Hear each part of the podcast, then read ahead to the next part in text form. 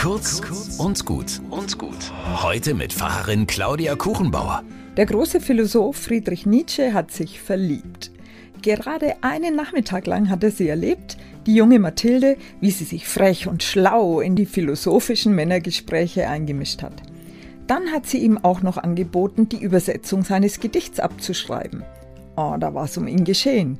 Er hat Mathilde kurzerhand per Brief einen Heiratsantrag gemacht.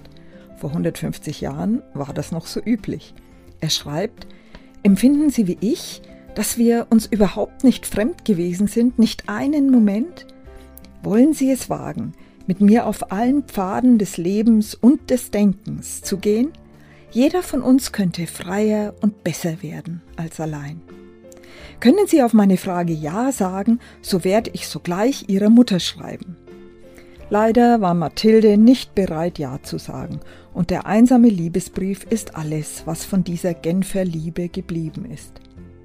Liebe ist ein Gottesgeschenk, die heiße, romantische, verzehrende Liebe genauso wie die beständige Tiefe. Feiert heute die Liebe, vielleicht sogar mit eurem Lieblingsmenschen.